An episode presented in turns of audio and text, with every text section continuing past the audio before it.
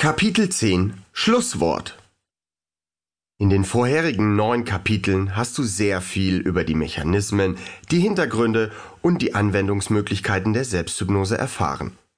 Indem du dich so intensiv mit diesem Thema auseinandergesetzt hast, hat es bereits Spuren in dir hinterlassen. Zum Beispiel kann allein das Kennenlernen hypnotischer Sprachmuster dazu führen, dass du sie in Zukunft erkennst oder sogar selbst anwendest.